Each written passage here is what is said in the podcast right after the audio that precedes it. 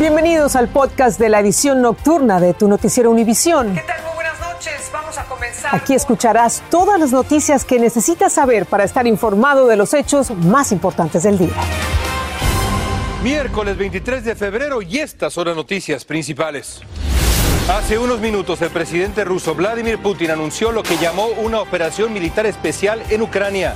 A esta hora hay reportes de explosiones en la capital Kiev y en el este ucraniano.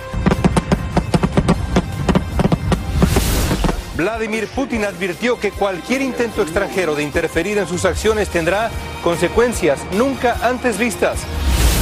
El Consejo de Seguridad de Naciones Unidas en una reunión de emergencia afirmó que existe una amenaza inmediata de una invasión rusa mayor. Comienza la edición nocturna. Este es un noticiero Univisión Edición Nocturna con Patricia Yaniot y León Krause.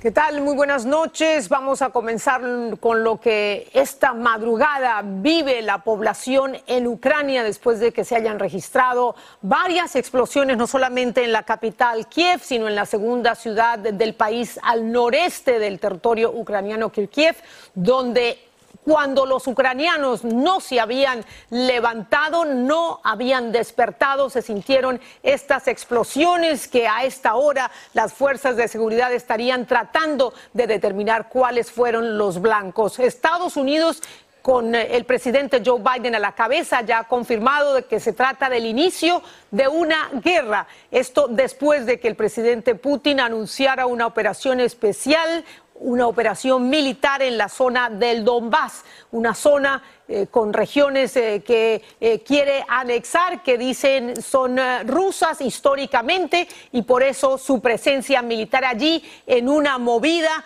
que el mundo ha comenzado a criticar y a condenar, León. Y con toda razón, Patricia, se trata de un país independiente, soberano y democrático, Ucrania.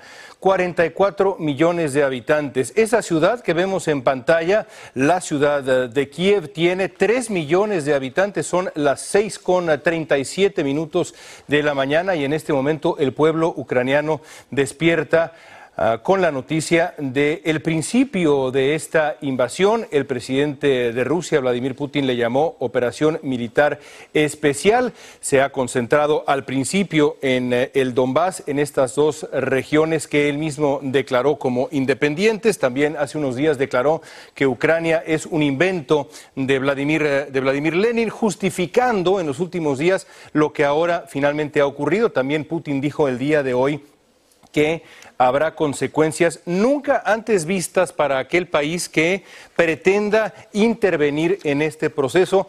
Hay también que subrayar que eh, este conflicto ha comenzado justo cuando había una, eh, una sesión del Consejo de Seguridad de Naciones Unidas que preside Rusia. Justamente ahí en Naciones Unidas se pedía darle una oportunidad a la paz, una oportunidad a la diplomacia. En ese momento el gobierno de Rusia decide atacar. Decide atacar. Y bueno, este es un movimiento que por supuesto está siguiendo muy de cerca el gobierno de Joe Biden. Vamos hasta Washington, donde está María Luisa Lucchini con la reacción del presidente de los Estados Unidos y sus consultas con sus aliados de la OTAN. Te escuchamos, María Luisa.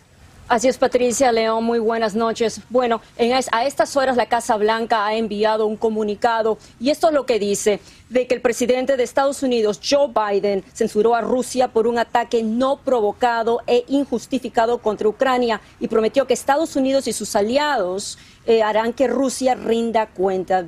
También en el comunicado dijo de que planea dirigirse al pueblo estadounidense mañana jueves y esto sucederá después que el presidente eh, tenga se reúna con sus aliados del, del, grupo G7 y esto sucederá mañana temprano y luego por la tarde eh, se dirigirá al pueblo estadounidense y prácticamente para decirles lo que está pasando. Y también eh, se, se piensa de que el presidente mañana también va a anunciar nuevas sanciones contra Rusia.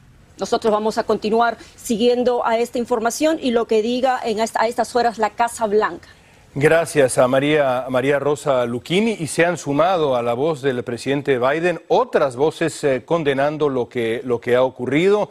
El eh, senador Marco Rubio, por ejemplo, en Twitter durante el día había eh, adelantado lo que él pensaba podía suceder en estas, en estas horas y ahora que ha comenzado el, el ataque a Rusia, Ah, publica un eh, tuit describiendo esto como un, eh, un, ataque por cielo, mar y tierra con los recursos del eh, Estado ruso contra este país soberano, independiente y democrático que es Ucrania, Patricia. Obviamente ya los altos mandos militares están en consultas con el presidente Biden. Varios senadores también están condenando estas agresiones. Ahí escuchamos en vivo momentos antes lo que se vivió en territorio ucraniano. Esto después de que el presidente de Ucrania, el presidente Zelensky, hiciera un llamado a la paz, hiciera un llamado a los ciudadanos rusos a que le dieran una oportunidad y evitar la guerra después de que el canal de comunicación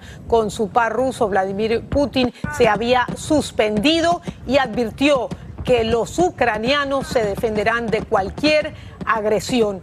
Estas son explosiones y ataques que se escucharon en territorio ucraniano solo momentos después, esta madrugada, cuando el presidente Putin le había anunciado al país que iniciaría un ataque, eh, una incursión de fuerzas especiales, eh, lo que eh, llamó un operativo militar especial en la zona del Donbass, una región que califica como separatista, donde su gobierno ha estado financiando grupos separatistas que supuestamente quisieran anexarse a Rusia. Y nos acompaña Félix de Bedú para entender el mapa, el mapa de un conflicto armado tratar de entenderlo. Este mapa lo vamos a ver lamentablemente en muchas ocasiones y no por buenas razones, como estamos viendo. Estamos viendo primero el primer mapa, Rusia, Ucrania. Vamos a hacer un plano más cercano para saber de lo que estamos hablando.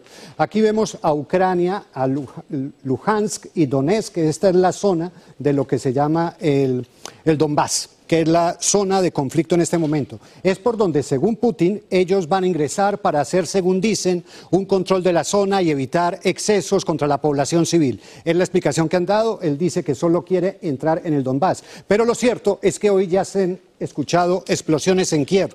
Algunos informes, los primeros informes indicarían que esas explosiones estuvieron cerca del aeropuerto. No se sabe exactamente cuáles serían los objetivos, pero autoridades ucranianas indicaron que fueron disparos de misil sobre la capital ucraniana en Kiev. No se sabe si eran baterías antiaéreas o zonas de protección eh, militar que fueran objetivo. Esas informaciones, como estamos apenas conociendo, todo lo tendremos confirmación en las próximas horas. Pero volviendo a este mapa, lo interesante es que supuestamente era la zona del Donbass donde iba a entrar.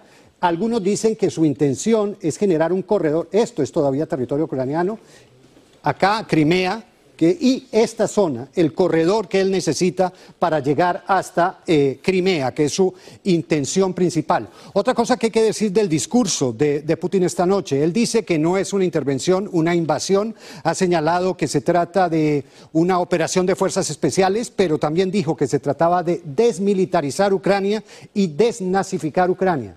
Para desmilitarizar, según su término, y desnazificar tendría que ir por toda Ucrania. Así es, así es.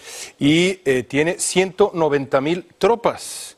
Rusia alrededor de todo ese territorio que nos describe Félix de Bedú, 190 mil tropas.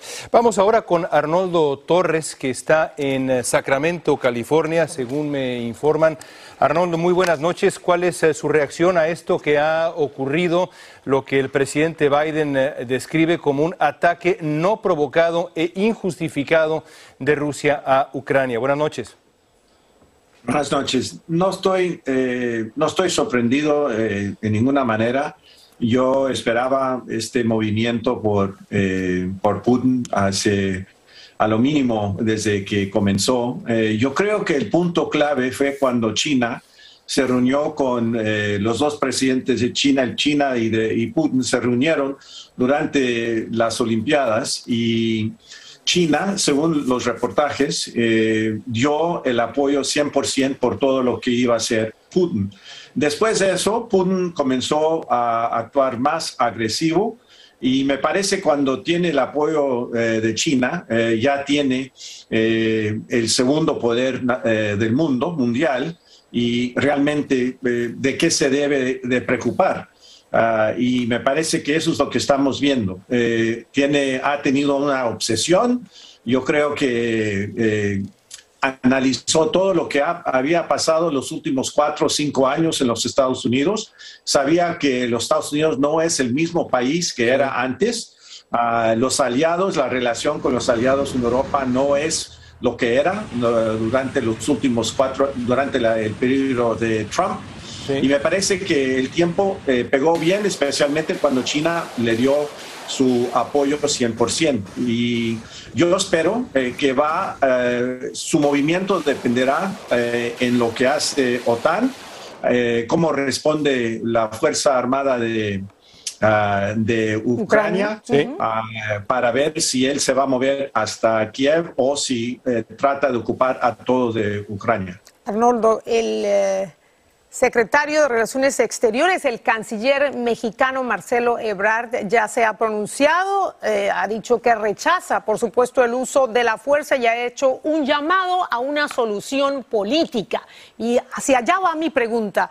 ¿Hay tiempo todavía para buscar una solución diplomática a esta primera agresión rusa a Ucrania? ¿O ya el, próximo paso es escalar eh, la confrontación y responder con fuerza? Yo creo que este paso eh, ya ha hecho lo que muchos eh, esperaban, eh, ya ha declarado esas dos partes de Ucrania que realmente son satellites, satélites de Rusia. la pregunta será si ahora la diplomacia puede entrar. Yo creo que, yo creo que sí puede entrar, sí, sí puede haber una solución política, pero la solución se va, será muy temporánea, porque la obsesión de Putin es eh, controlar y eh, agarrar todo el territorio que había, era parte de Rusia antes, después, eh, antes de, 1980. Y me parece que esa es la obsesión que tiene Putin. Es una movida muy personal, no hay ninguna necesidad eh, no hay eh, recursos eh, que son muy claves para que Rusia ah, tome esta acción.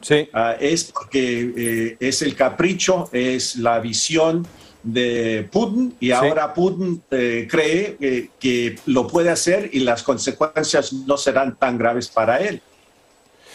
Le agradecemos mucho a Arnoldo Torres su diagnóstico de lo que ha ocurrido. Por supuesto, la gran pregunta también ahora es ¿Qué sigue? ¿Qué sigue em, con eh, eh, la promesa de sanciones severas? Lo, hizo Gran Bretaña, esa promesa lo hizo el resto de Europa, lo hizo también el gobierno de Estados Unidos, pero por lo pronto vamos a Kiev, ahí está imagen de la capital de Ucrania, hogar de tres millones de ucranianos, está en, eh, en Kiev con nosotros Nuria Garrido. Nuria, te escuchamos, cuéntanos cómo despierta Ucrania. Hola, ¿qué tal? Eh, muy buenos días desde aquí, desde Kiev. Está amaneciendo aquí en Kiev y la verdad es que aquí eh, la alarma se ha desatado porque alrededor de las 5 de la mañana se han empezado a escuchar explosiones en diferentes puntos de la ciudad, pero muchas de ellas apuntan a que se han producido especialmente cerca del aeropuerto. Eh, aquí la prensa está empezando a salir de este hotel y también se están registrando otras explosiones en otras ciudades como Mauripol y Vinopro. También se han empezado a ver imágenes de civiles escondiéndose en, uh, debajo del metro para, si hay más explosiones, estar lo más protegido posible. Eh, todo esto ha producido alrededor de las 5 de la mañana cuando Putin ha declarado mm, finalmente la guerra a Ucrania y ha pedido al ejército ucraniano que se rindiera y a partir de ahí han empezado una serie de, explosiones y también de muchísima desinformación. ¿no? El, miedo está muy latente aquí en, en Ucrania, eh, aquí son las seis y media, pero todo ha empezado alrededor de las, de las cinco de la mañana.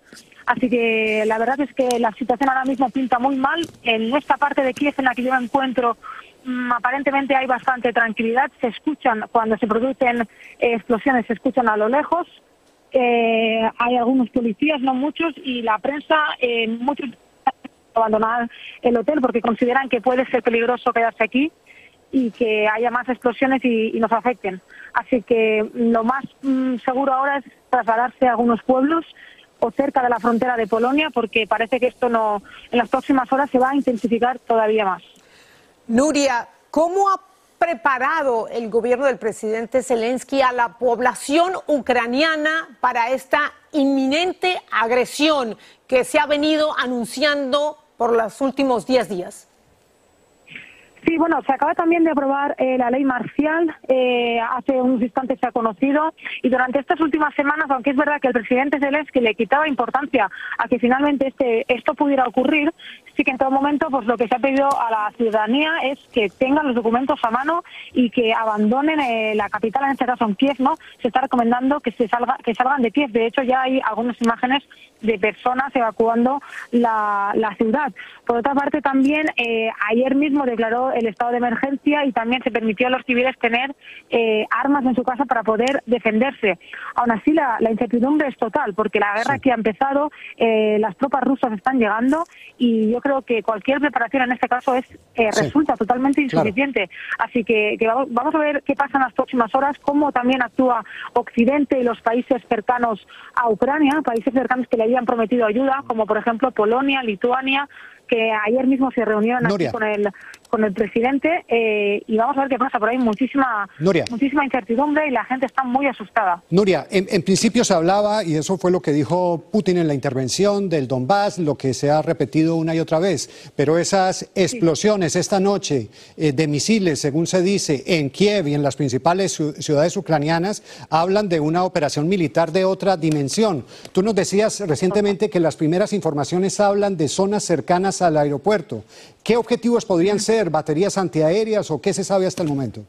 Sí, las primeras explosiones que se han empezado a escuchar aquí se escuchaban muy lejanas, entonces no se sabía muy bien eh, dónde estaban ocurriendo. Eh, supuestamente mm. muchas de ellas, eh, bueno, principalmente la más importante ha ocurrido cerca del aeropuerto de Kiev. De hecho, ahora mismo el aeropuerto de, de Kiev también está, está siendo evacuado. Y es que todo también apuntaba, apuntaba mal porque eh, esta mañana eh, el espacio aéreo estaba totalmente también eh, cancelado. Así que vamos a ver que serán las grandes ciudades de, aquí de Ucrania las, las más afectadas. Pues le agradecemos mucho, evidentemente, a Nuria Garrido por el trabajo que ha hecho esta mañana allá en Ucrania y durante todos estos días. Regresaremos con ella ahora, pero por lo pronto vamos a un corte comercial. Ya regresamos con más de esta cobertura especial.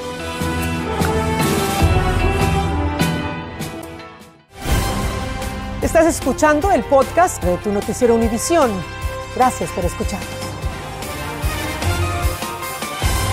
No, ya hay nuevos desarrollos en torno a este ataque ruso a territorio ucraniano. Hay informaciones sin eh, todavía confirmar, pero en eh, redes sociales se habla de eh, pronunciamientos del ministro del Interior ucraniano que ha dicho que a esta hora se reportan centenares, fueron las palabras que utilizó, centenares de víctimas tras estos ataques con misiles rusos. Estos son reportes eh, sobre el terreno que se registran en redes sociales. Y el eh, presidente ucraniano Volodymyr Zelensky hace unos minutos eh, publicó un video en el que describe ataques rusos a instalaciones militares en todo el país.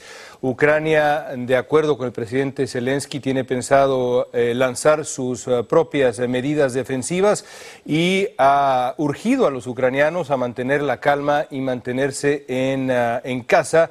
Dice también Zelensky que ha hablado con el presidente Biden. Esto mientras en Ucrania está, como pueden ustedes ver, amaneciendo. Son cerca de las 7 de la mañana allá en Kiev. Ya nos hablaba Nuria Garrido, nuestra corresponsal allí en Kiev, que los primeros reportes indican que los blancos de estos ataques con misiles rusos eh, fueron alrededor del aeropuerto donde se habían suspendido las operaciones aéreas. Y esto sucede después de una reunión especial del Consejo de Seguridad de la ONU, donde ya se ha pronunciado el representante chino que ha pedido evitar la escalada de tensiones y que se evite una respuesta militar. Vamos a hacer una nueva pausa y regresamos en breve.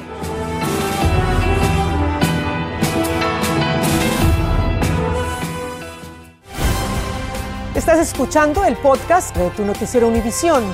Gracias por escuchar.